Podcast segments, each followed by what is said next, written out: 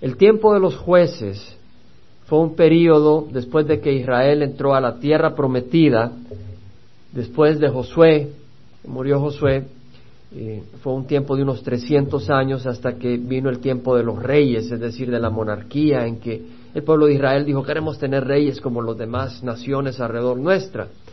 Y entonces empezaron con Saúl, que fue el que el Señor levantó al principio. Pero la idea de Dios, el plan de Dios era que fuera una teocracia, es decir, Dios, teo quiere decir Dios, Dios fuera quien reinara directamente sobre ellos.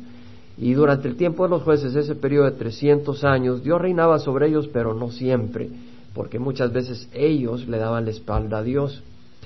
Haciendo el pueblo de Dios en muchas ocasiones eh, se dedicaban a los ídolos y dejaban de servir a Dios y Dios lo que hacía levantaba eh, enemigos que los oprimieran. Y cuando ellos eran oprimidos, muchas veces ellos habían seguido los dioses de los enemigos que los venían a oprimir. Eh, los dioses de los ah, moabitas, de los hijos de Amón, de los filisteos, se, se volcaron hacia esos dioses. Entonces el Señor hacía que estas naciones los oprimieran y luego clamaban a Dios y decía, Señor, perdónanos. Y cuando el, arrepentimiento era genuino, porque uno puede decir, ay Señor, perdóname, pero de la boca para afuera. Cuando el arrepentimiento era genuino, entonces Dios eh, levantaba un caudillo, un juez, el que los liberaba de la opresión del enemigo. Y gozaban un periodo de paz hasta que volvía el ciclo a ocurrir, que ellos se volvían a alejar. Y hemos estudiado la historia de Gedeón y después la historia de Tola y de Jair, que era Galadita, y luego vimos la historia de Jefté. Eh, vimos cómo eh, la, tierra de Galaad, que era esa región que está al este del río Jordán, esa tierra eh, al, sur estaba poseída por la tierra por la tribu de Gad y al norte por la tribu de Manasé. vemos que la gente que vivía en Galaad fueron oprimidos fueron presionados por los hijos de Amón y por los, eh, los filisteos que venían y los eh, oprimieron por 18 años y después los hijos de Amón cruzaron el Jordán y al oeste del Jordán eh, empezaron a oprimir a la tribu de Benjamín, a la tribu de Judá y a la tribu de Efraín. Y los israelitas clamaron al Señor y se arrepintieron y entonces la, la, la, gente de, de Galaad mandó a llamar a Jefté. Jefté había sido un hombre que había sido expulsado por su gente, simple y sencillamente porque era hijo de una prostituta. Y entonces eh, los hermanos de él, los hijos de Galaad, eh, que habían sido hermanos pues de Jefté, expulsaron a Jefté y dijeron, tú no tienes herencia con nosotros porque tu mamá no es nuestra mamá. Y lo echaron, pero vimos que esa, ese exilio lo forjó a él de alguna manera, de hacerlo un hombre valiente, un hombre fuerte, y él había puesto su esperanza en Dios. Y vemos que cuando estaban oprimidos, ellos llamaron a Jefté y Jefté llegó y encabezó el ejército de la gente de Galaad y vencieron a los hijos de Amón. Entonces Jefté pues eh, había hecho una promesa. Le había dicho al Señor, si en verdad me das a mí, a los hijos de Amón, y yo los derroto, eh, lo primero que salga de mi casa te lo dedico a ti y lo entrego como sacrificio, por supuesto si fuera un animal, pero quien salió a la puerta con panderos y danzando era su hija, la única hija, no tenía varón, y esta hija eh, al, salir el, papá le dice, hija, me has traído dolor, eh, mira la promesa que he hecho, y ella dice, papá, Dios te entregó a los enemigos en tus manos, eh, está bien, cumple la promesa, solo déjame que vaya a los montes a llorar por dos meses mi virginidad, porque pues obviamente no me voy a casar, voy a estar dedicada a Dios y no voy a casarme, entonces ah, no quiere decir que una mujer casada no se pueda dedicar a Dios, pero quiere decir una entrega completa, totalmente dedicada en su tiempo, etcétera. Y se fue dos meses y en vez de salir corriendo y esconderse, al fin de los dos meses ya regresó obediente eh, a, la, voluntad de Dios y nos hace recordar la obediencia de Jesús, obediente a la voluntad del Padre. Entonces vemos de que esta joven eh, fue humilde, quitó sus planes, puso eh, la honra de su padre, puso las cosas de Dios por encima de sus propios planes. Y de nuevo, así es Jesús. Él entregó su vida, Él fue obediente al Padre. En Getsemaní, él clamó al Padre que si era posible le quitara esa carga, le quitara esa, esa copa. Le dijo, Padre, si es posible, aparta de mí esta copa. Gracias, Señor. Aparta de mí esa copa, si es posible, pero que no se haga tu voluntad sino la mía. No se haga mi voluntad sino la tuya. Y el Padre eh, le dijo, eh, tienes que pasar por esta copa. Y el Señor lo entendió y, y Él murió por nosotros. Y así está joven. Ahora vamos en el capítulo 12. Gracias, Dani. Vamos a leer el capítulo 12 y luego vamos a elaborar. Vemos que los hombres de Efraín se reunieron y cruzaron el Jordán hacia el norte. Y dijeron a Jefté, ¿por qué cruzaste a pelear contra los hijos de Amón sin llamarnos para que fuéramos contigo? Quemaremos tu casa sobre ti. Y Jefté le respondió, yo y mi pueblo estábamos en gran contienda con los hijos de Amón, y cuando os llamé no me librasteis de su mano. Viendo pues que no me ibas a librar, arriesgué mi vida, y crucé contra los hijos de Amón, y Jehová los entregó en mi mano. ¿Por qué pues habéis subido hoy a pelear contra mí? Entonces Jefté reunió a todos los hombres de Galad y peleó contra Efraín y los hombres de Galad derrotaron a Efraín porque estos decían sois fugitivos de Efraín, vosotros los galaditas en medio de Efraín y en medio de Manasés. En otras palabras, los de Efraín se estaban burlando de los de Galad y les dijeron ustedes son fugitivos nuestros en medio de Efraín y en medio de Manasés ustedes corren. Y se apoderaron los galaditas de los vados del Jordán, es decir, de las regiones pachas del río, de manera que pudieran eh, impedir que pasaran por ahí los de Efraín cuando trataran de huir de las manos de Galad, porque pues Jefté era caudillo, era juez que estaba a cargo de todo el grupo de Galad, de las tribus que vivían en la zona de Galad, porque ellos habían sido los que Dios levantó para derrotar a los opresores, a los hijos de Amón. Y aconteció que cuando algunos de los fugitivos de Efraín decían, déjame cruzar, es decir, cuando iban huyendo del ejército de los de Galaad, bajo la, dirección de Jefté, eh, los de Galaad se habían puesto también en los vados, como leemos, para impedir que pasaran, y les decían los de Efraín, déjame cruzar. Los hombres de Galaad le decían, ¿eres efrateo? Y por supuesto que no iban a decir que sí, somos de Efraín, porque se lo volaban. Entonces les, decían, no. Entonces les decían, di pues la palabra chibolet. Pero él decía sibolet, es decir, no podían pronunciar. ¿Verdad? Es como una vez no puede pronunciar algunas palabras. Hay algunas palabras en inglés que a mí me cuesta mucho pronunciar. Una de ellas era Connecticut. Cuando lo oía no podía pronunciarlo y me pasó como un año hasta que clic en mi mente y la pude pronunciar. Me hubieran hecho la prueba, me hubieran volado la cabeza. Entonces di, la palabra chibolet, pero los de Efraín no podían pronunciar así. Entonces decían cibolet. Entonces le echaban mano y lo mataban junto a los vados del Jordán y cayeron en aquella ocasión cuarenta y dos mil de los de Efraín. Muy arrogantes. Fueron a pelear. Una guerra civil sangrienta, cuarenta y dos mil en una batalla. Jefté juzgó a Israel seis años y murió Jefté Galadita y fue sepultado en una de las ciudades de Galad. Después de Jefté juzgó a Israel Ibsán de Belén y tuvo treinta hijos y treinta hijas. A estas las casó fuera de la familia y trajo de afuera treinta hijas para sus hijos y juzgó a Israel siete años. Un hombre muy prolífico, treinta hijos, imagínate. Obviamente que no los tuvo durante esos siete años, o sea que había tenido treinta hijos y luego juzgó a Israel. Después de él juzgó a Israel Elón Zabulonita, o sea, de la tribu de Zabulón, y juzgó a Israel diez años no nos dicen nada de sus hijos ni nada, dice murió Elón Zabulonita y fue sepultado en Ajalón en la tierra de Zabulón.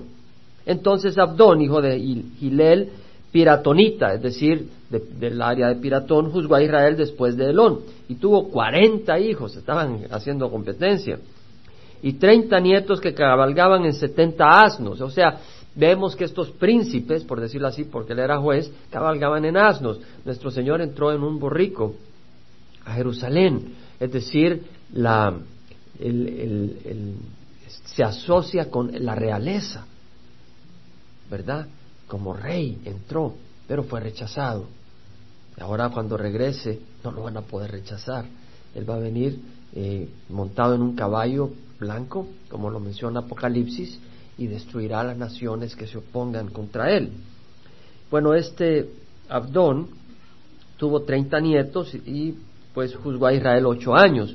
Y murió Abdón, hijo de Gilel Piratonita, y fue sepultado en Piratón, en la tierra de Efraín, en la región montañosa de los Amelecitas, es decir, en esa área de Efraín en donde antes había estado bajo el poder de los hijos de Amelec, que eran, eh, eh, andaban de arriba abajo, eh, ¿cómo se dice?, nómadas en, esa área.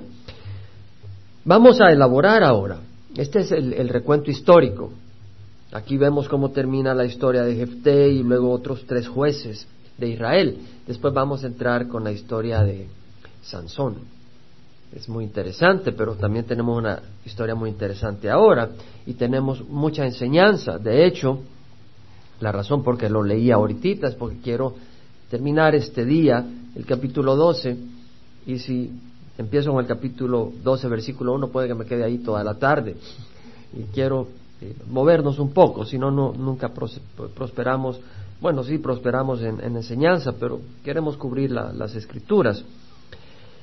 El primer punto es que si leemos el versículo 1 del capítulo 12, dice, los hombres de Efraín se reunieron y cruzaron el Jordán hacia el norte y fueron a pelear contra Jefté, es decir, le dijeron, ¿por qué cruzaste a pelear contra los hijos de Amón sin llamarnos para que fuéramos contigo? Quemaremos tu casa sobre ti. No mandaron una comisión, no mandaron una comitiva para decir, mira, ¿por qué fuiste a cruzar eh, a pelear contra los hijos de Amón y no nos llamaste? Hubiéramos querido ayudarte para que no pelearas solo. No queríamos que tú fueras solo y arriesgaras tu vida, te queríamos ayudar. Esa no fue la actitud. La actitud no era que estaban preocupados por eh, Jefté o por los de Galad. Era una actitud belicosa, una actitud eh, conflictiva con la que venían. Y estaban reclamando, ¿por qué cruzaste a pelear contra los hijos de Amón sin llamarnos para que fuéramos contigo? Quemaremos tu casa sobre ti. Es decir, no venían preocupados que les había tocado pelear. ¿Qué era lo que había irritado a estos hombres de Efraín? ¿Qué fue lo que les enojó? ¿Fue una ira santa? No había sido una ira santa. No era que el eh, Jefté y los de Galad habían hecho algo malo y ellos estaban eh, enojados porque se había violado el nombre de Dios o habían ensuciado el nombre del Señor o algo. No era una ira santa. ¿Qué motivó la ira de los hijos de Efraín para decir, ¿por qué cruzaste sin llamarnos para que fuéramos contigo? Lo que motivó la ira de ellos era su sed de gloria y honor. Ellos estaban enojados, que ellos no habían podido participar para decir, nosotros hemos vencido al enemigo. La gloria, no el hecho de, no el hecho de librar a Israel del enemigo, porque Israel había sido librado del enemigo. Lo que les enojaba es no ellos poder recibir crédito y tomar ventaja y honor y gloria. No les importaba al pueblo, les importaba su apariencia, su imagen, su posición ante los demás. El Salmo 75, 6, 7 como referencia dice, ni del oriente ni del occidente, ni del desierto viene el enaltecimiento, sino que Dios es el juez, a uno humilla y a otro ensalza. Es decir, es Dios quien honra. Es a Dios que le toca y le corresponde honrar y humillar. Ellos están buscando la honra de los hombres, no la honra de Dios. Y si tú buscas la honra de los hombres y, no la honra de Dios, tú no puedes ser siervo de Dios. Porque lo dice la palabra de Dios en Gálatas 1.10. ¿Busco ahora el favor de los hombres o el de Dios? Si todavía estoy buscando tratar de complacer a los hombres, no puedo ser siervo de Dios, dijo Pablo. ¿Qué honra buscas tú? ¿Buscas que te honren los hombres? ¿Buscas que te aprueben? ¿Buscas la aprobación de los hombres o buscas la aprobación de Dios? Es posible que tú recibas la aprobación de los hombres y está bien. El problema es eso, tu estándar. Porque si ese es tu estándar, cuando los hombres no te ven, tú vas a actuar distinto. Si ese es tu estándar, y cuando tú te mueras, ellos no son los que te van a juzgar. Es Dios quien te va a juzgar. Tú tienes que ver a quién estás complaciendo. Vemos en el libro de jueces capítulo 8 versículo 1 al 3 que la historia se ha repetido. Eran los mismos hombres, los de Efraín, los que se enojaron contra Gedeón y le habían reclamado a Gedeón 88 años antes. No eran los mismos hombres, pero era la misma tribu. Vemos que en la familia había una tendencia. En la tribu había una tendencia. Y muchas veces en nuestras familias hay tendencias que no son buenas. Entonces yo te invito a que tú le pongas un paro a las tendencias en tu familia que no son de Dios. Vemos en jueces 8, versículo 24, que Gedeón, cuando empezó a derrotar con sus 300 hombres al enemigo, dice que envió mensajeros por la región montañosa de Efraín diciendo, descended contra Madián y tomad antes que ellos los vados hasta Betbara y el Jordán, y todos los hombres de Efraín se reunieron, tomaron los vados hasta Betbara y el Jordán, y capturaron a los dos jefes de Madián, a Oreb y Seb, mataron a Oreb en la peña del Oreb, y mataron a Seb en el lagar de Seb, cuando perseguían a Madián, y trajeron a Gedeón las cabezas de Oreb y Seb del otro lado del Jordán. Vemos que eh, Gedeón le dio la oportunidad a Efraín a que se uniera a la batalla cuando fue la batalla de Gedeón, y ellos llegaron y agarraron a los líderes militares de, los madianitas. Pero vemos en el capítulo 8, versículo 1, que los hombres de Efraín le dijeron a Gedeón, ¿qué es esto que nos has hecho al no llamarnos cuando fuiste a pelear contra Madián? Y le criticaron duramente. Vemos acá que le criticaron, pero él les dijo, ¿qué he hecho yo ahora en comparación con vosotros? ¿No es mejor el rebusco de Efraín que la vendimia de Abiaser? Es decir, no es mejor, el rebusco es lo que queda después de que tú pasas la, recogiendo la cosecha. Entonces dice, lo que quedó de la cosecha de Efraín, es decir, lo que usted, las obras de ustedes son más victoriosas y gloriosas que lo que nosotros logramos hacer, porque Gedeón era hijo de Joás eh, Abieserita, de la, de la, descendencia de Abieser, del clan de Abieser. Entonces vemos que eh, eh, lo que hace Gedeón, un hombre muy sabio, porque se necesita sabiduría en la vida en lo que hacemos. Dios le da sabiduría para evitar un pleito y le dice, oye, si la honra de ustedes es más grande que la nuestra, ¿qué, los que les, qué le está dando? Les está animando que ellos eran honrados. ¿Qué es lo que estaba buscando la tribu de Efraín? La honra. Por eso se calmaron. Dice que cuando dijo Dios ha entregado en vuestras manos a los jefes de Madián, Oreb y Seb, ¿y qué puedo yo en comparación hacer con vosotros? Entonces se aplacó la ira de ellos contra él cuando dijo esto. Vemos entonces de que, lo que motivaba a la gente de Efraín era la honra, la gloria. Y cuando no se le daba, su reacción era ira, enemistad, pleito. La historia se repite. Cuando en la iglesia o en el hogar uno busca su entretenimiento, su honra, su gloria,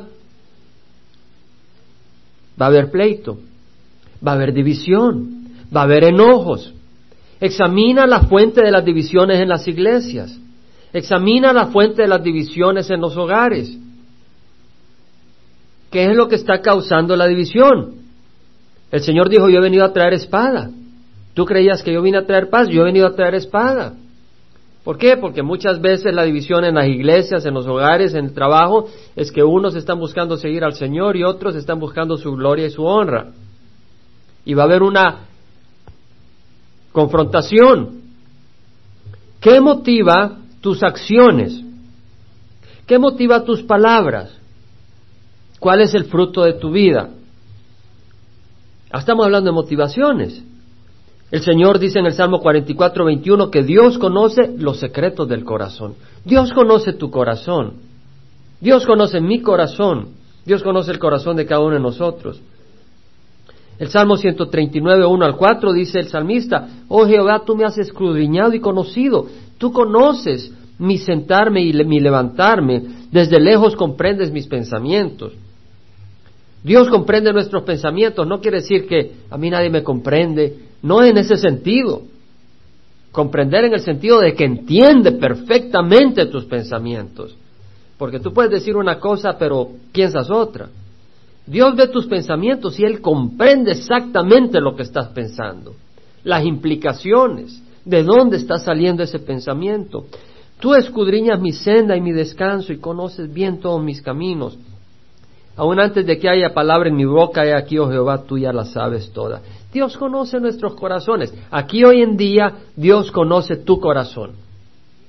Dios conoce por qué estás acá, Dios conoce por qué quieres ese trabajo, Dios conoce por qué quieres esa posición, Dios conoce por qué estás llamando al hermano por teléfono, Dios conoce por qué estás llamando a esa señorita por teléfono, Dios conoce por qué estás saludando a esa persona en la calle, Dios conoce por qué estás dando esa ofrenda, Dios conoce por qué estás llamando a esa persona como lo estás llamando, Dios conoce qué estás pensando. Y Jeremías dice, más engañoso que todo es el corazón y sin remedio, ¿quién lo comprenderá? Yo Jehová escudriño el corazón, pruebo los pensamientos para dar a cada uno según sus caminos. ¿Qué quiere decir? Que el Señor examina nuestro corazón y no nos va a dar... Si tu motivación es equivocada, no creas que tú vas a recibir el premio, porque a Dios no lo engañamos. ¿No dice el Señor en 1 Corintios 13 si hablar en lenguas humanas y angélicas? pero no tengo amor. Vamos allá. 1 Corintios 13. Si hablar en lenguas humanas y angélicas, pero no tengo amor, he llegado a ser como metal que resuena, o címbalo que retiñe. Y si tuviera el don de profecía y entendiera todos los misterios y todo conocimiento, y si tuviera toda la fe como para trasladar montañas, pero no tengo amor, nada soy, nada soy. Y si diera todos mis bienes para dar de comer a los pobres. O sea, si tú das todos tus bienes, si tú vienes, vendes tu casa, vendes tus zapatos, vendes tu carro, no vayas a vender a tu esposa, pero vendes todo lo que puedes vender, y luego se lo das a los pobres. Y si después entregas tu cuerpo para ser quemado, y agarras la admiración de la gente de qué hombre más valiente, pero no lo hiciste por amor, sino que lo hiciste para ser honrado, para ser admirado. ¿Qué dice el Señor? De nada me aprovecha. De nada me aprovecha. De nada me aprovecha. Entonces la motivación es bien importante, hermanos. ¿Y por qué lo mencionamos? Es importante para nosotros examinar nuestro corazón. Y si el corazón del hombre es engañoso y sin remedio, ¿cómo vamos a nosotros a entender nuestro corazón? Tenemos que venir a la palabra de Dios. Tenemos que escuchar la palabra, tenemos que estudiar la palabra, porque la palabra nos va a decir a dónde estamos. La palabra del Señor es poderosa para discernir los pensamientos y las intenciones del corazón, dice Hebreos 4, 12 al 13. Ante los ojos de aquel no hay cosa creada oculta a su vista, sino que todas las cosas están al descubierto y desnudas ante los ojos de aquel a quien tenemos que dar cuenta. Un día tendremos que dar cuenta. Y el Señor y su palabra nos revela, entonces es mejor que nos lo revele ahorita, para arrepentirnos y ser lavados por el Señor. Muy importante, ahorita el Espíritu Santo te está hablando. Tal vez ahora el Espíritu Santo te está diciendo, ¿sabes qué? En esta área tú estás mintiendo. Tú no me estás engañando. Y el Señor te lo está diciendo. Y tú dices, ok, el Señor no te lo está diciendo para destruirte. El Señor no te lo está diciendo para acusarte. El Señor te lo está diciendo para sanarte. Para que tú vengas al Señor y Él te limpie. Porque si confesamos nuestros pecados, Él es fiel y justo para perdonar nuestros pecados y limpiarnos de toda injusticia. Jeremías, el profeta Jeremías le dijo a su escriba Baruch, pero tú buscas para ti grandes cosas, no las busques. Si tú buscas grandes cosas para ti, vas a entrar en conflicto con mucha gente. Yo no digo que no busques grandes cosas para el Señor. Yo no digo que no busques que tu vida sea usada grandemente para el amor a los hermanos y al Señor. Yo lo que te estoy diciendo es que el Señor dice, no busques cosas para ti. Busca dar. Busca vivir para otros. Busca vivir para el Señor. Me gustó la oración de René, eh, pongo atención siempre realmente. ¿Por qué? En algunos lugares cuando se ora todo el mundo está orando a la vez. Entonces tú no sabes lo que está orando cada quien. No sabes ni lo que está orando el que está al frente del micrófono, porque todo el mundo está orando a la vez y muy fuerte. Para mí eso es muy difícil. A mí me gusta cuando si alguien ora, todos escuchan y se unen a la oración, porque hay orden y podemos estar en un acuerdo, en una misma unidad de espíritu. Y él mencionó algo que tiene que ver con lo que quiero compartir. En Efesios, Pablo dice que el Señor es poderoso, que Dios es poderoso para hacer todo mucho más abundantemente de lo que pedimos o entendemos según el poder que obra en nosotros. El Espíritu obra en nosotros. Y Él puede hacer todas las cosas. Él, no somos nosotros. ¿Quién le dio la victoria a Gedeón? Fue el Señor. ¿Quién le dio la victoria a Jefté? Fue Jehová. Entonces dice Pablo, a Él sea la gloria en la iglesia y en Cristo Jesús por todas las generaciones, por los siglos de los siglos. Amén. A Él. Debemos de buscar la gloria del Señor, no nuestra gloria, la gloria del Señor. Pablo dice, no hagáis nada por vanagloria. Cada uno de vosotros, cada uno de vosotros considere al otro como más importante que, que a sí mismo, buscando cada uno no sus propios intereses, sino los intereses de los demás. Es decir, cuando haces las cosas que estás haciendo, estamos buscando los intereses de los demás. Cuando venimos temprano y empezamos a poner las sillas, los que están viniendo temprano podían decir me voy a quedar un poco más tarde antes de ir al servicio, pero algunos vienen más temprano porque quieren servirle a los demás. Algunos preparan la clase dominical para el domingo o la enseñanza bíblica. ¿Por qué se hace? Porque queremos servir a los demás. O preparas alabanzas para venir y servir a los demás. Pero no necesariamente acá, no quiere decir que tú tienes que venir a ayudarnos al principio. Lo importante es que lo que hacemos buscamos hacerlo para servir a los demás. Porque al hacerlo servimos al Señor. En Filipenses 2.2 te invito a que me acompañes ahí. Pablo dice, hacer completo mi gozo. El fruto del Espíritu es amor, gozo. El gozo es un fruto del Espíritu. Hacer completo mi gozo, dice.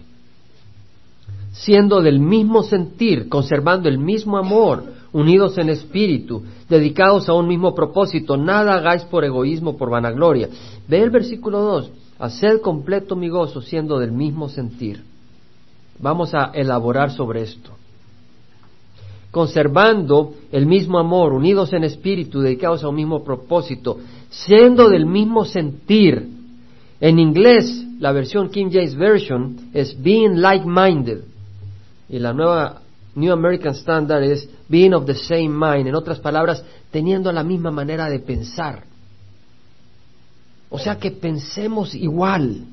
No quiere decir que seamos lo mismos, siendo del mismo sentir, no significa que el timón suelta la barra de dirección y se pone junto a las llantas. El timón dice, ok, yo quiero ser como las llantas y se pone a la par de las llantas. Imagínate el carro para dónde va. Va a la derriba. El timón tiene que ser timón. Las llantas tienen que ser llantas. Lo ser del mismo sentir quiere decir que el timón dice, nos tenemos que mover para acá. Y las llantas dicen, ok, por acá nos movemos van juntas para que el carro llegue a su destino. Las llantas y el timón cooperan para llevar el carro a la meta. Eso es lo que quiere decir que están trabajando en armonía, en el mismo sentir. Ser del mismo sentir no quiere decir que el acelerador y el breque dicen, no, vamos a ser iguales. Imagínate que el acelerador decide ser igual que el breque, no te mueves. Y si el breque decide ser igual que el acelerador, Pobrecito, sale en las noticias, tremendo accidente. Es decir, el acelerador tiene que trabajar en común acuerdo con el breque. Vas acelerando porque tienes que salir del alto y vas a acelerar, tienes que mover el carro, empiezas a acelerar. Pero llega un momento donde el acelerador dice, ok, como tiene que haber tráfico, ya llegó el momento donde dejo de acelerar, porque ya voy a llegar a la señal de la luz y ahí tenemos que parar. Entonces el acelerador deja de acelerar. Sino que el breque dice, ok, ahora me toca a mí. Y viene y empieza y brequea. Y aprieta y, está alto. Entonces están trabajando juntos. El breque es breque, el acelerador es acelerador. Pero están trabajando en común acuerdo. Entonces, la idea es llevar el carro o llevar a los pasajeros a una meta. Entonces están trabajando juntos. Entonces, ser del mismo sentir quiere decir que trabajamos juntos, con el mismo propósito. No quiere decir que la esposa compite con el esposo para dirigir el hogar. No es eso ser del mismo sentir. Dice la palabra del Señor en Efesios 5, 22, 23, las mujeres estén sometidos a sus propios maridos como al Señor, porque el marido es cabeza de la mujer, así como Cristo es cabeza de la iglesia. Tiene que haber un orden. Ahora, si tu marido te dice, ve a robar el banco, pues dile, no, pues mi cabeza entonces es Cristo en estas cosas.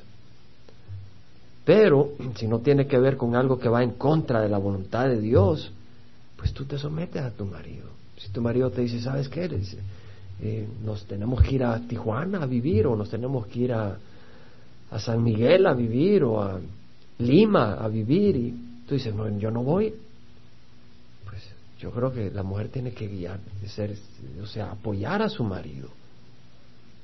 Por otro lado, la Biblia dice, maridos, amad a vuestras mujeres, así como Cristo amó a la iglesia y se dio a sí mismo por ella. Quiere decir de que el marido debe de proveer por su esposa. El marido debe de buscar eh, el bien de su esposa. Y pues es acá donde vemos de que tiene que haber un complemento y juntos estar trabajando hacia las metas del Señor. No quiere decir de que el marido tiene que satisfacer los caprichos del hogar.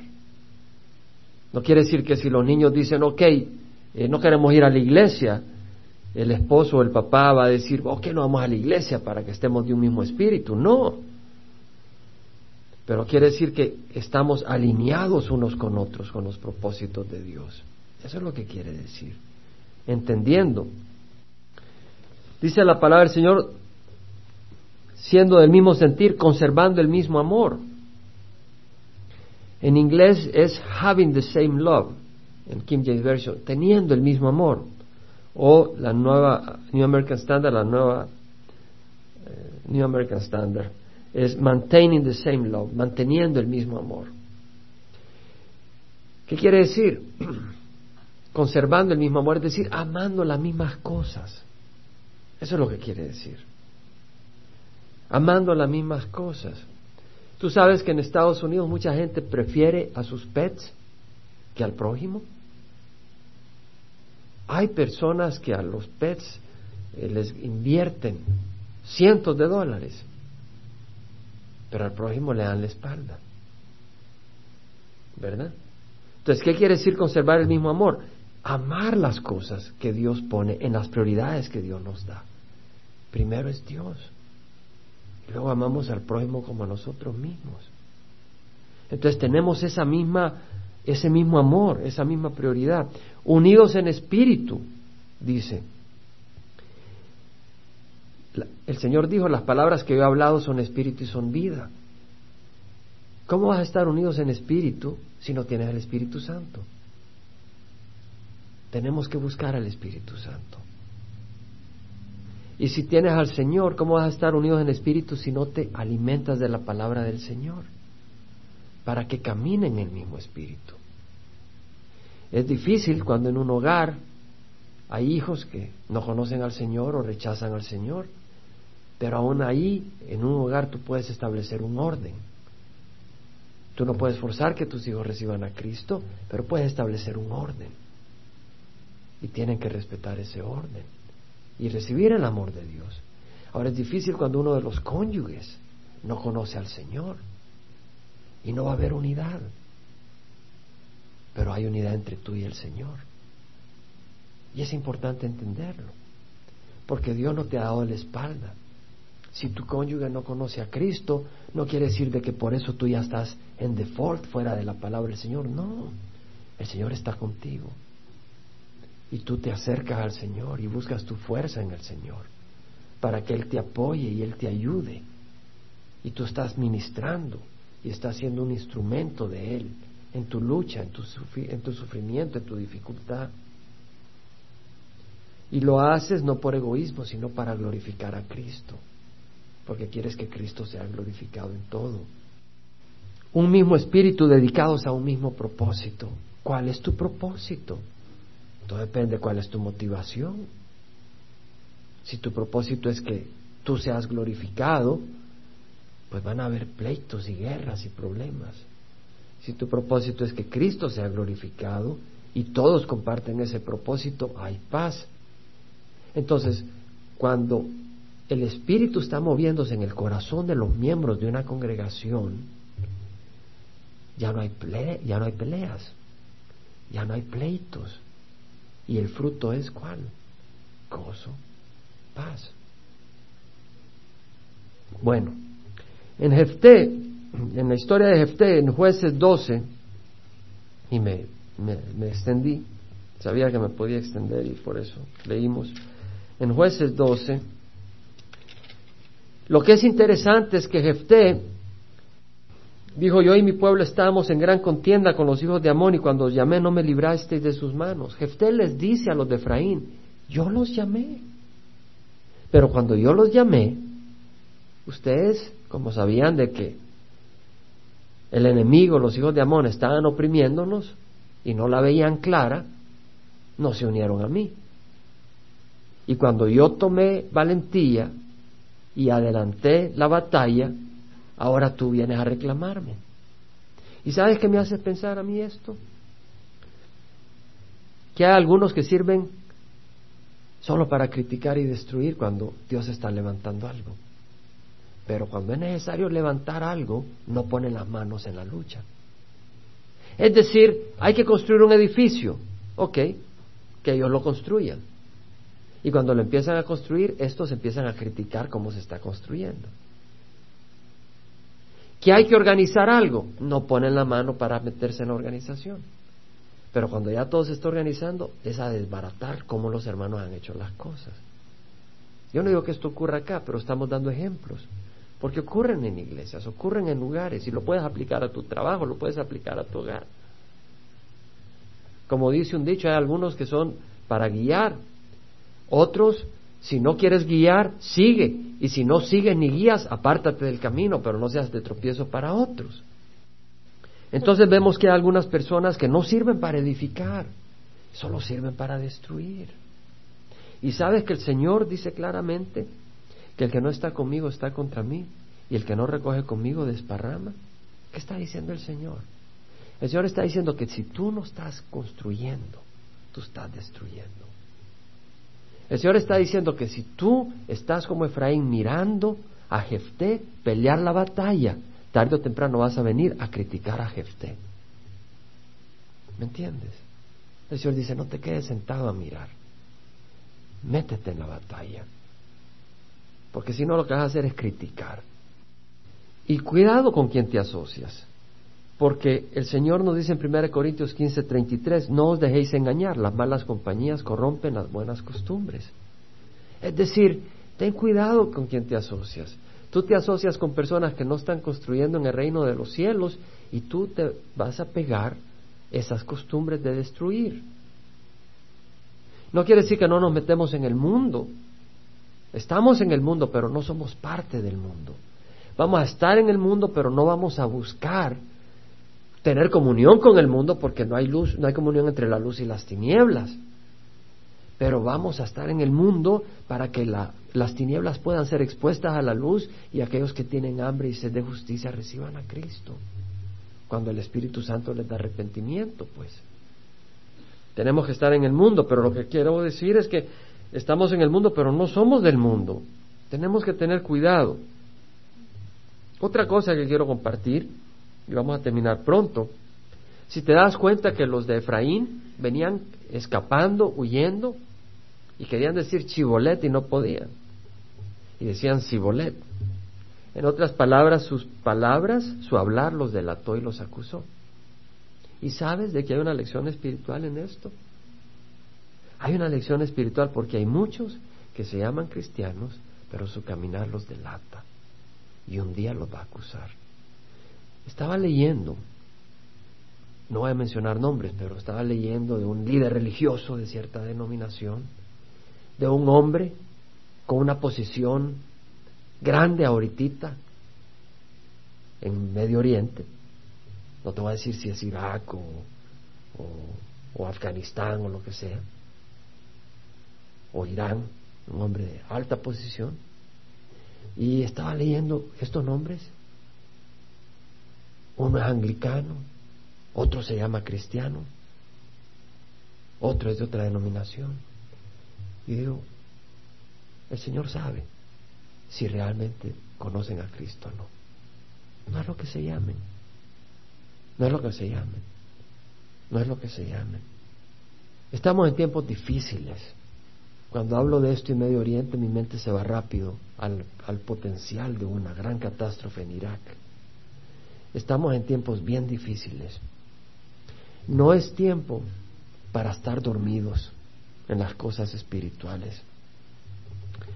El Señor dice, si decimos que tenemos comunión con Él, pero andamos en tinieblas, mentimos y no practicamos la verdad. Si andamos en la luz, como Él está en la luz, tenemos comunión los unos con los otros, y la sangre de Jesús, su Hijo, nos limpia de todo pecado. Somos imperfectos, somos pecadores. El asunto es, ¿te tratas de esconder en la oscuridad o tratas de venir a la luz para que el Señor te lave, el Señor te limpie y el Señor te use? Ahí vamos a terminar. Vamos a pararnos. Padre, sabemos, Señor, que tenemos promesas hermosas. Tenemos promesas hermosas, Señor. Vemos como Jefté, tú lo prosperaste, le diste la victoria. Pero hemos leído y buscamos, Señor, estudiar tu palabra. Y lo que leímos este día fue cómo un grupo de personas, una tribu, lejos de regocijarse con la victoria, lejos de sentir unidad con sus hermanos, sintieron envidia, estaban en búsqueda de su gloria, de su honor, y estuvieron llenos de ira y enojo y trajo destrucción al pueblo de Dios. Cuarenta y dos mil hombres murieron.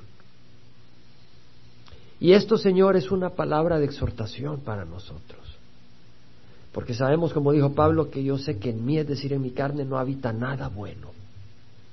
Y es una palabra de exhortación para recordarnos que debemos de poner a muerte las obras de la carne y que debemos de buscar caminar en el Espíritu. Porque los que caminan en el Espíritu, los tales son hijos de Dios. Aquellos que tienen al Espíritu de Dios. Y nos adviertes y nos dices que debemos de poner a muerte las obras de la carne por el Espíritu. Y estas obras de la carne que está en cada uno de nosotros existe esa carne pecadora si, esa carne no está crucificada en la cruz, esa carne empieza a actuar. Si esa naturaleza pecadora no está crucificada en la cruz, empieza a actuar. Y esa obra se convierte en ira, se convierte en división, se convierte en enemistad. Y el resultado es gente que sufre, heridos, gente dolida. Yo te ruego, Señor, que nos ayudes a cada uno de nosotros, a cada uno de nosotros, a dejar de glorificar al yo y a empezar a glorificar a Cristo. Yo te ruego, Señor, que nos ayudes. No podemos nosotros, no tenemos el poder ni el deseo en la carne, pero tu palabra dice que eres tú el que pone en nosotros tanto el querer como el hacer para su beneplácito. Y te rogamos que pongas en nuestro corazón los deseos buenos para hacer tu voluntad, para vivir para ti, para amar a nuestros hermanos, para poner nuestras vidas por nuestros hermanos como tú, Señor, la pusiste por nosotros. Y ahí donde estás con los ojos cerrados, si tú nunca has recibido a Cristo, yo te invito a que lo recibas. Todo lo que tienes que hacer es pedirle perdón. Dile, Señor, perdona mis pecados. Y todo lo que tienes que decir es al Señor, dame tu espíritu. La sangre de Jesús en la cruz paga por mis pecados. Hoy te recibo, Señor. Hoy recíbelo como tu Señor y tu Salvador. Lo tienes que recibir como Señor. Dispuesto a que Él sea el buen pastor, a que Él guíe tus pasos. Dispuesto a obedecer su voz, sabiendo que no la puedes obedecer sin Él, sin que Él te dé la fuerza. Pero Él te quiere dar la fuerza. Él te quiere fortalecer. Todo lo que necesitas es abrir la puerta de tu corazón. Ahí donde estás, abre tu corazón. dile al Señor, entra en mi corazón. Ahí donde estás, yo te invito a que hagas negocio con el Señor.